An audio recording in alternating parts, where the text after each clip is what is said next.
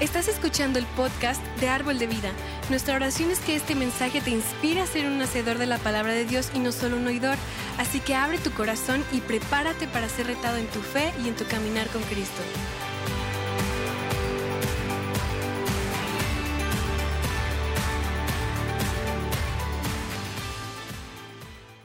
¿Cómo están? Hoy en esta noche me toca compartir con ustedes, es, es un honor para mí y quiero hablarles acerca de un tema, pues a lo mejor muy sencillo, pero muy trascendental. El tema se llama ceguera espiritual. En este momento vamos a orar. Dios, damos gracias, Señor, por la oportunidad que nos brindas de estar nuevamente en este lugar, de poder compartir. Gracias, Dios, porque Tú siempre eres bueno, Señor, siempre estás viendo por nosotros y sabemos, Dios, que hoy no es la excepción. Y voy, a iniciar con una pequeña introducción y quisiera que se hagan una pregunta. Si alguien les pidiera que escribiesen una oración para que las nuevas generaciones la pudieran escuchar, ¿qué orarían?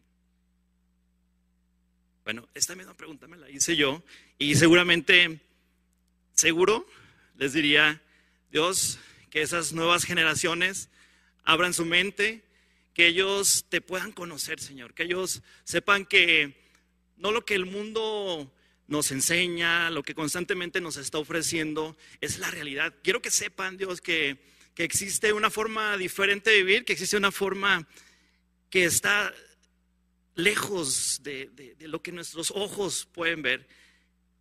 Yo creo que seguramente esa sería una parte, pero también hablaría acerca de, del corazón, que abriera nuestro corazón, que el corazón de todas las personas fuera abierto. Y sin lugar a duda, le pediría a Dios que los ojos, los ojos espirituales de las personas fueran abiertos en esas, en esas nuevas generaciones. ¿Y esto por qué lo digo? Porque pues fue una de las situaciones que a mí me sucedió. La verdad es que eh, cuando éramos, cuando somos jóvenes, que no conocemos de Cristo, cuando creemos que somos dueños de prácticamente todo, que somos dueños de, la vida, nos sentimos empoderados, sentimos que siempre vamos a estar eh, joviales, siempre vamos a estar fuertes y híjole, nos queremos comer el mundo. Voy a, basar este, eh, esta pequeña plática, este estudio, en el verso eh, que viene en Efesios 1, del 15 al 23. Y fíjense, yo creo que esto, las generaciones no pasan, no pasan porque sí, pero estoy seguro que, pues Pablo también se lo preguntó, tanto así que en Efesios él, él dice, a partir del versículo 15, dice, Señor, dales el espíritu de sabiduría y el espíritu de revelación. Ah, se empieza a poner interesante, ¿no? La verdad es que vamos a ver qué, vamos a ver qué él, él oraba respecto a esto. Dice, por esta causa, también yo, habiendo oído de nuestra fe en el Señor Jesucristo y de vuestro amor para con todos los santos, no ceso de dar gracias por vosotros, haciendo memoria de vosotros en mis oraciones, para que el Dios de nuestro Señor Jesucristo, el Padre de Gloria, os dé espíritu de sabiduría y revelación en el conocimiento de Él, alumbrando los ojos de vuestro entendimiento. Y voy a repetir esta, esta última frase, alumbrando los ojos de vuestro entendimiento. Y luego dice, para que sepáis cuál es la esperanza a la que Él os ha llamado y cuáles son las riquezas de la gloria de su herencia en los santos y cuál su preeminente grandeza de su poder para con nosotros los que creemos según la operación de su según la operación del poder de su fuerza. Bueno, voy a dejarlo hasta ahí quiero, quiero destacar dos cosas muy importantes. La primera es que dice, Señor, yo oro para que tú les des un espíritu de sabiduría y un espíritu de revelación para que sean alumbrados sus ojos. Y bueno, voy a empezar a ahondar un poquito más acerca de esto y yo creo que la mayoría de nosotros hemos escuchado lo que es el espíritu de sabiduría. Y de alguna forma quiero, quiero iniciar con esto porque eh, el mundo regularmente se confunde. A veces creemos que las personas que están muy educadas, las personas que tienen una maestría, las personas que tienen un doctorado, son las personas que, son sabias. Pero, ¿sabes? Quiero, quiero hacer énfasis en esto porque la verdad es que eso, eso no es lo que dice Dios. Dios dice otra cosa acerca de la sabiduría y los que hemos leído la palabra, yo que todos me van a dar la razón, de que a lo largo de tanto el Antiguo Testamento como del Nuevo Testamento, siempre se habla de sabiduría. Entonces, vamos a ver cuál es la definición de, sabiduría. Y dice, dice que la sabiduría dota al individuo de un mayor entendimiento y profundidad en el conocimiento sobre las circunstancias que determinan la existencia.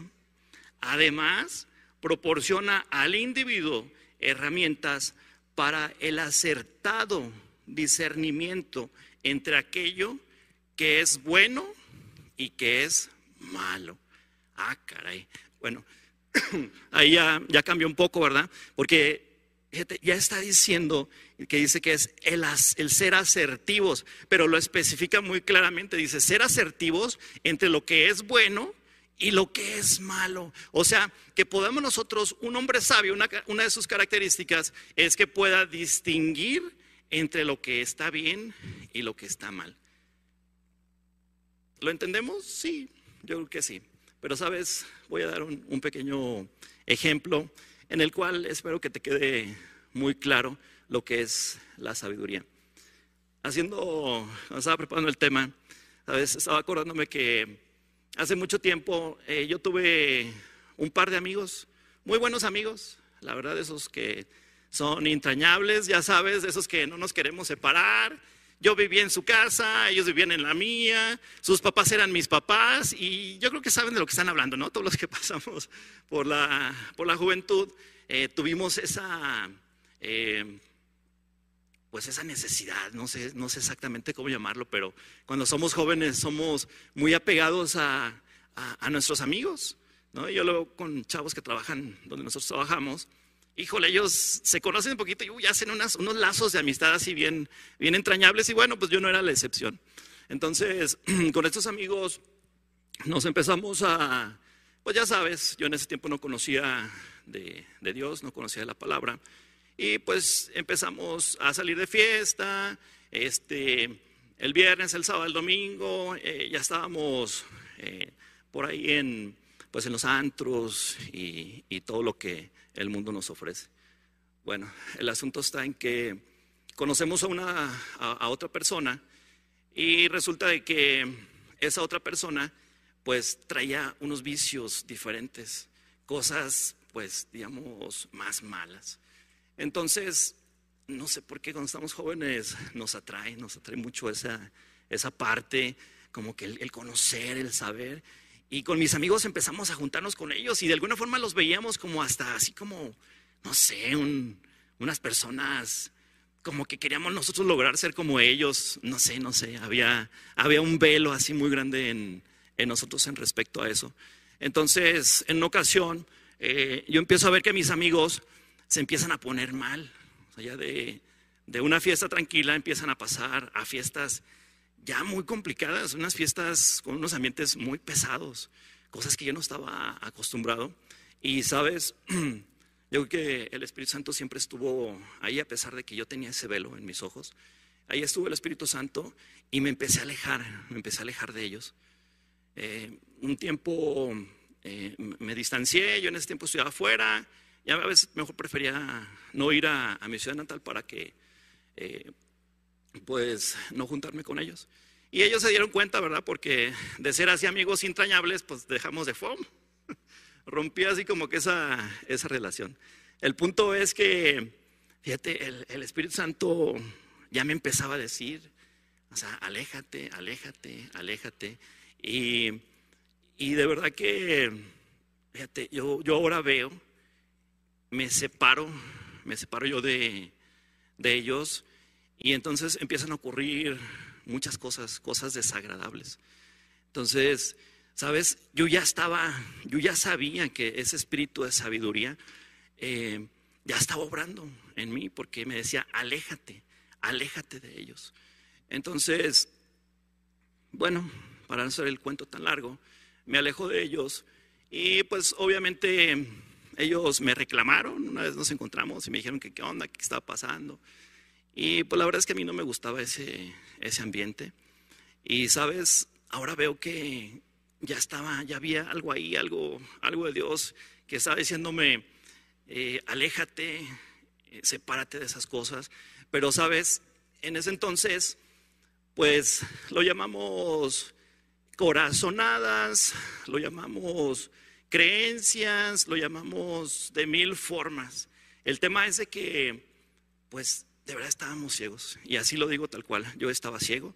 No alcanzaba a ver, no alcanzaba a ver la magnitud de las cosas que, iban a suceder más adelante. Y, me alejé. Entonces, fíjate cómo me, empecé a dar cuenta. Yo conozco de Dios y, y me empiezo a hacer preguntas. Y digo, híjole, Dios, ¿qué hubiese pasado si yo te hubiera conocido cuando era joven?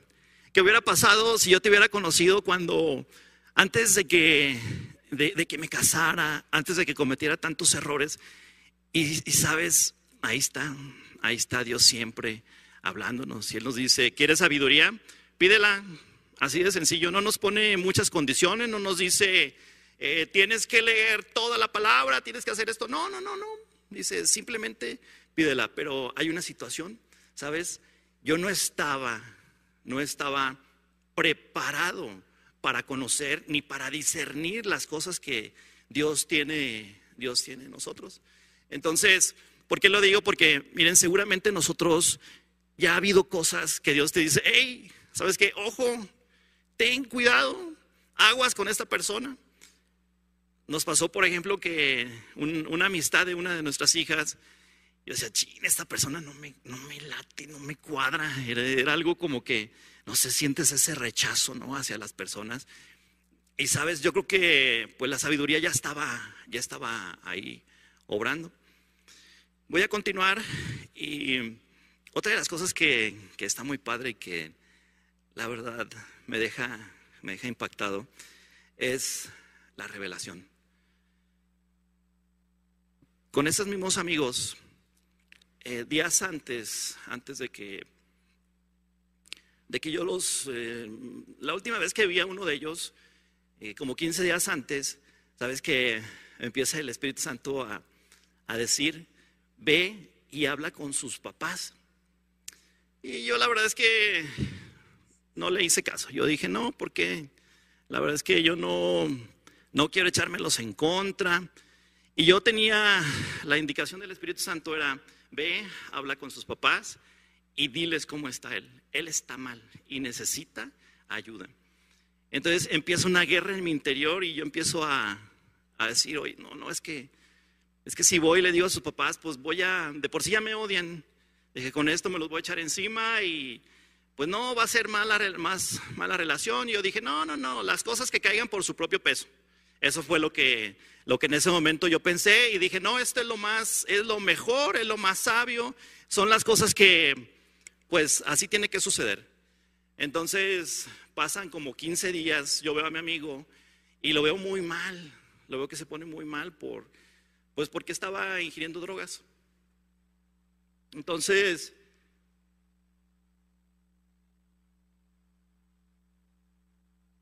me habla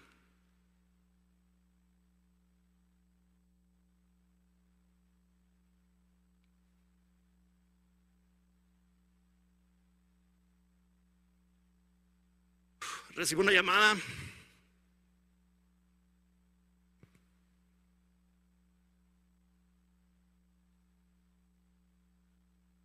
de mi mamá. Me dice, hijo, quiero que vengas a la piedad porque pues ocurrió un accidente.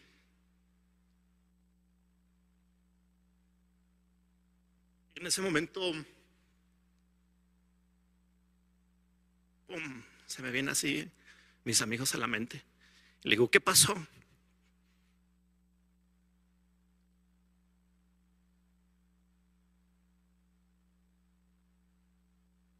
Dice mamá,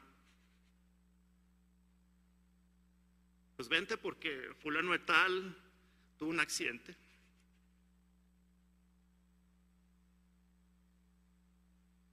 Le dije, bueno, pero ¿por qué me llamas?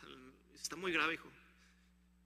Y en eso, pues siento así en mi interior, está muerto. Le,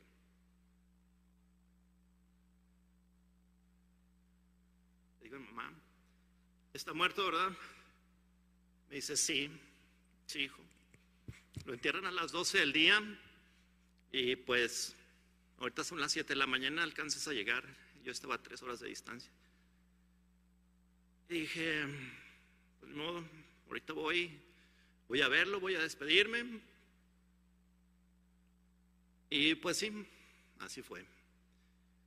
Llego, llego al lugar, veo toda la situación, muchos jóvenes, mucha gente, sus familiares me ven y pues hace cuenta que ven un hijo, empezamos, nos abrazamos todos, empezamos a llorar y yo decía, sabes, yo decía en ese momento, Dios, ¿por qué no tuve la fuerza de ir y decirle a sus papás, hoy él estaría vivo, hoy esa persona se hubiese, se hubiese salvado.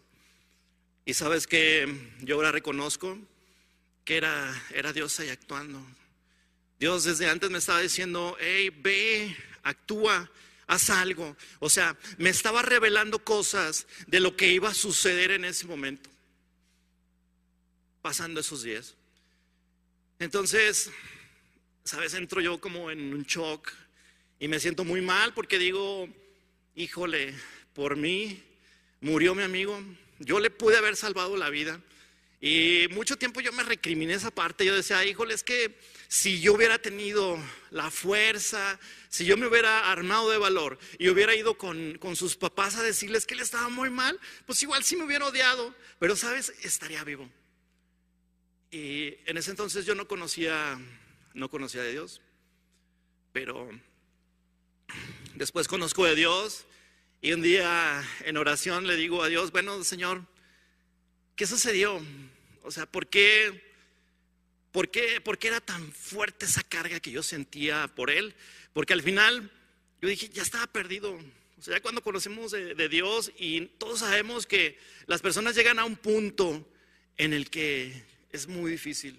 Claro que Dios dice, no te preocupes, yo estoy ahí y estoy hasta el final de tus días. Pero yo sabía, yo lo veía ya muy mal. Y entonces en oración le, le pregunto a Dios. Le digo, Dios, ¿por qué querías, por qué querías salvarlo? Y me dice Dios, dice, no lo quería salvar a él. Dice Dios, quería salvar a la familia con la que chocó. Oh, me quedé impactado. ¿Por qué? Porque él chocó contra un carro que venían cinco personas. Mamá, papá y tres niños. Entonces dice Dios, no era para salvarlo a él, era para salvar a los otros. Y dije, wow, Dios, eso fue, fue un golpe, un golpe duro, un golpe fuerte porque dije, Señor, nosotros de verdad que somos, somos, somos ciegos. No alcanzamos a ver, Señor, la magnitud de las cosas que tú tienes, Padre. No alcanzamos a ver, Señor, que en tus planes hay cosas que nosotros nunca vamos a ver. No alcanzamos a ver que en tus planes siempre, siempre, siempre está la misericordia. Siempre allá más adelante están las generaciones. Allá más adelante están esas personas que tienen que ser salvadas. Y sabes, ahora digo, Señor, perdóname por mi ceguera. Y hoy es lo que te quiero decir. Yo sé que Dios ya te ha revelado en este momento qué cosas tienes que hacer. A qué cosas tú tienes que levantarte y qué cosas tienes que decir, porque sabes, aunque a lo mejor no sean lo que en tu corazón tú quisieras que fuera, porque tus ojos no, lo, no lo pueden ver y no lo pueden entender, pero sabes, por eso Dios siempre nos pide que nosotros seamos obedientes. Dice, hey, no me importa. No, es como con mis hijos. Tienes que hacer esto, pero es que yo, ¿por qué me tengo que aprender esa materia? ¿Y por qué? Porque la vas a ocupar. ¿Y por qué mira esto? Entonces, ¿sabes qué es lo que está ahí actuando? Un espíritu de desobediencia. Así, literalmente. Entonces, uno de los enemigos de que nosotros podamos ver, podamos abrir nuestros ojos, es la desobediencia. Pero, ¿sabes? Al final, algo que, se me hace muy padre es que digo, gracias Dios, porque tú, Señor, quitaste, quitaste ese velo de nuestros ojos. Y de la misma forma me da lástima porque veo tantas personas afuera que digo, es que, sabes, no tienes por qué sufrir por eso. Hay una persona que ya pagó, hay una persona que, que ya, ya todos esos sufrimientos, todas esas enfermedades, toda la angustia, toda la desesperación, ya ha salido. Y, es tan sencillo como que simplemente lo acepte. Romanos dice una cosa muy clara. Dice, tienes que hablarlo con tu boca ¿sí? y aceptarlo en tu corazón. Entonces, saben amigos, ahorita la necesidad es muy grande, hay muchas cosas afuera. Si Dios dijo que sucederá, va a suceder. Al final, yo creo que todos los que estamos en, el cuerpo de Cristo, todos los que estamos, los que conformamos a la iglesia, tenemos revelación, de verdad. Quiero decirles que la revelación no es convencimiento, la revelación es obediencia.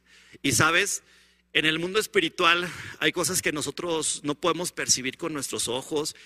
Y si, si nosotros le buscamos la razón del por qué, si nosotros buscamos por qué las cosas tienen que suceder, por qué me tengo que convencer, ¿sabes? Eso no le agrada a Dios. Dios dice, hey, yo quiero tu obediencia. O sea, yo simplemente, mira, ya hice milagros en tu vida.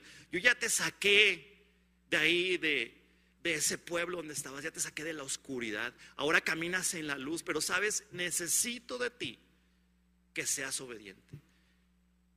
Y esto, esto, compañeros, amigos, hermanos, nos cuesta mucho trabajo.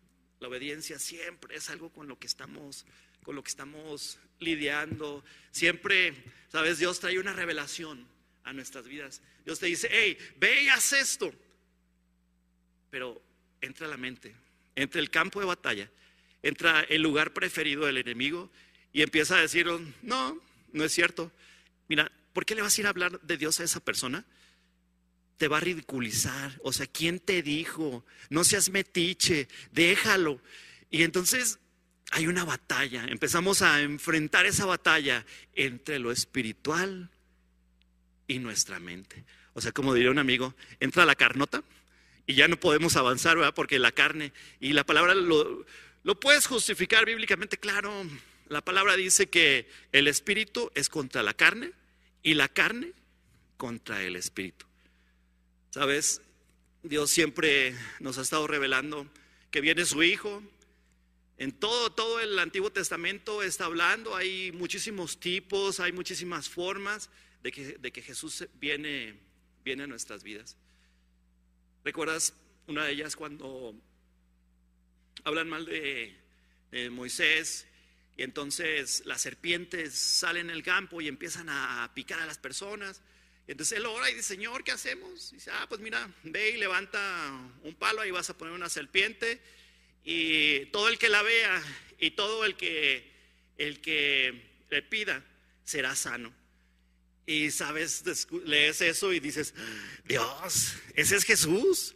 ¿no? Y, empezamos a ver así muchísimas cosas, muchísimas cosas que vienen, pero, ¿sabes? Mientras nosotros tenemos ese velo espiritual, cuando nosotros no podemos ver la trascendencia de las cosas, no podemos entenderlo. Entonces, ¿sabes? La parte, la parte más trascendental de todo esto, y lo dice ahí en Efesios, dice, hey Señor, alumbra los ojos de nuestro entendimiento.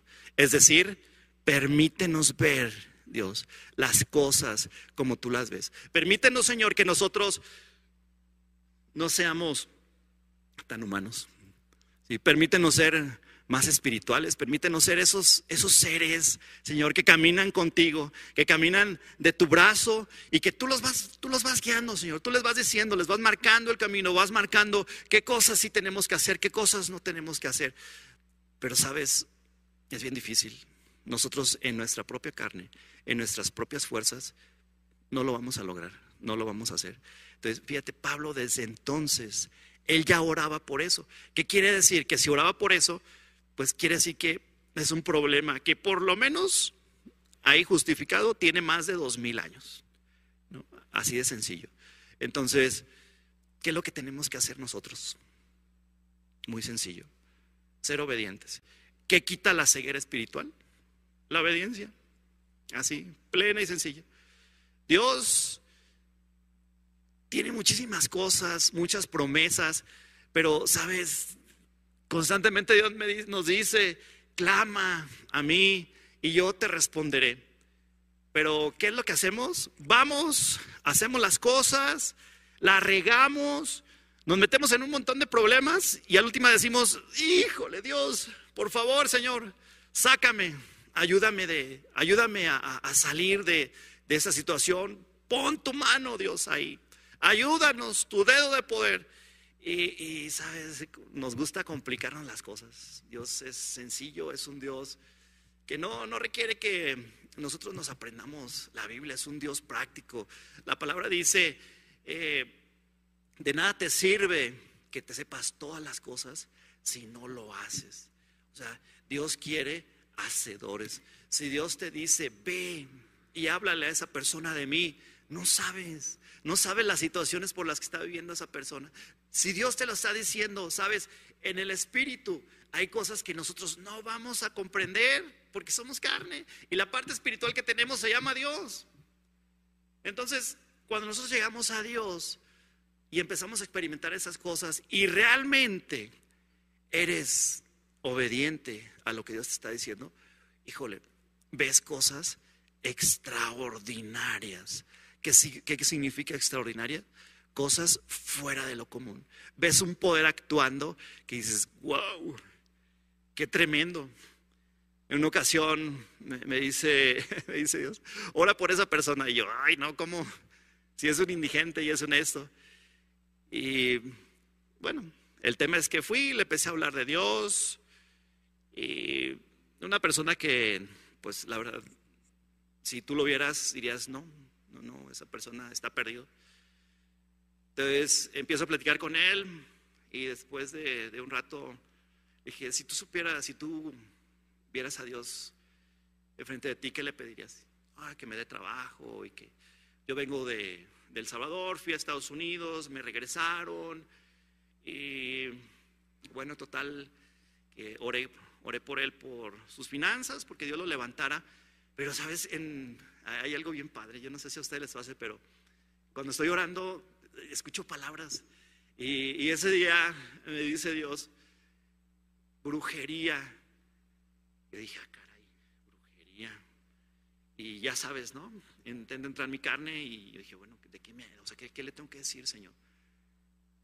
Entonces, termino de orar por él y ya me dijo, no, muchas gracias, que mira, este, eh, te agradezco muchísimo y bueno. Y entonces le digo, oye, ¿sabes que cuando estamos orando, el Espíritu Santo me dice algo acerca de, brujería. ¿Practicaste la brujería o hiciste algo? No, no, no, yo la verdad, mira, aquí traigo hasta mi cristito y todo. Y yo siempre con el jefe alineado y ya sabes, ¿no? Me sacó ahí todo, todo su rollo. Dije, pero sabes, a mí me, inquieta, me inquieta esta parte. ¿O anduviste con alguien que, que se dedicaba a eso? Me dice, no, no, no, no. Ah, no, ¿sabes que sí? Cuando vivía en, Las Vegas, eh, me junté con una mujer y esa mujer se dedicaba al vudú. Y dije, luego, dice, pues yo la dejé porque traía unas cosas así muy gruesas, muy feas. Y pues decidí dejarla. Un día agarré mis cosas, me salí de su casa y luego me habló por teléfono y me dijo que me iba a maldecir que me iba a meter, iba a agarrar un muñeco, lo iba a clavar con alfileres y me iba a meter en alcohol. Y que entonces que me, iba a ir mal. Y volteé y me dice, ¿crees que sea eso? Le dije, yo no sé. Digo, yo lo único que te puedo decir es que el Espíritu Santo me está diciendo que hay, un, hay algo de brujería actuando en tu vida. Entonces, le dije, vamos a orar, vamos a orar en ese sentido. Y empiezo a orar. Señor, te doy gracias por la vida de este hombre. Señor, hoy declaramos que el nombre de Jesús tiene poder.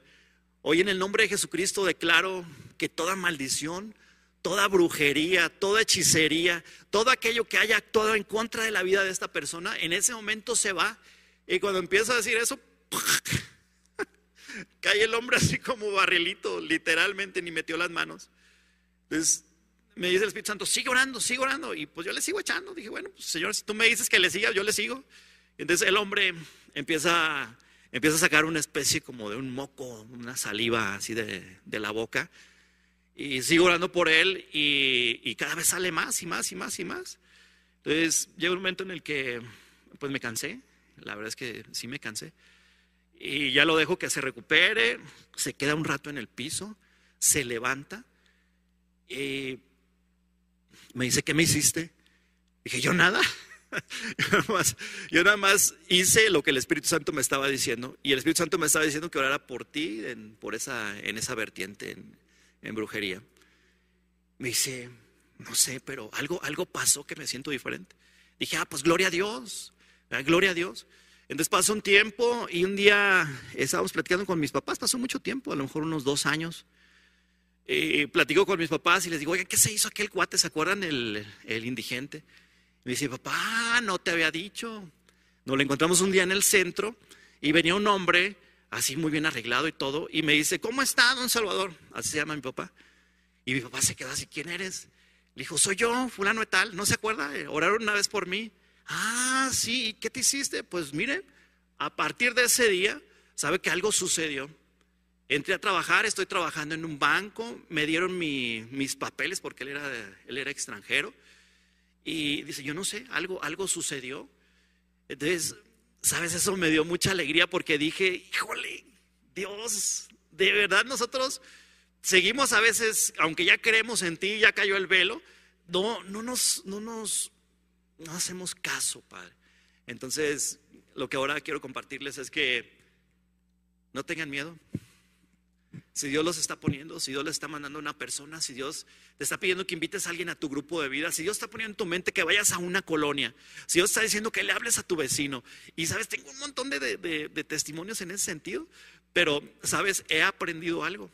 He aprendido que tengo que ser obediente. Y sabes, todo esto, todo esto vino gracias a que algún día una persona me invitó a que repitiera unas palabras.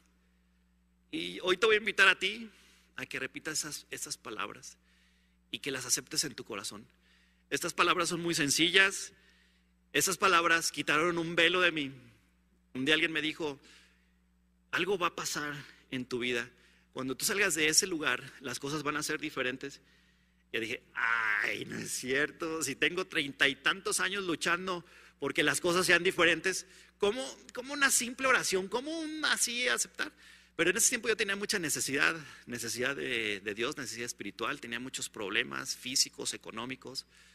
Y, ¿sabes? Dije, órale pues, no, no pierdo nada.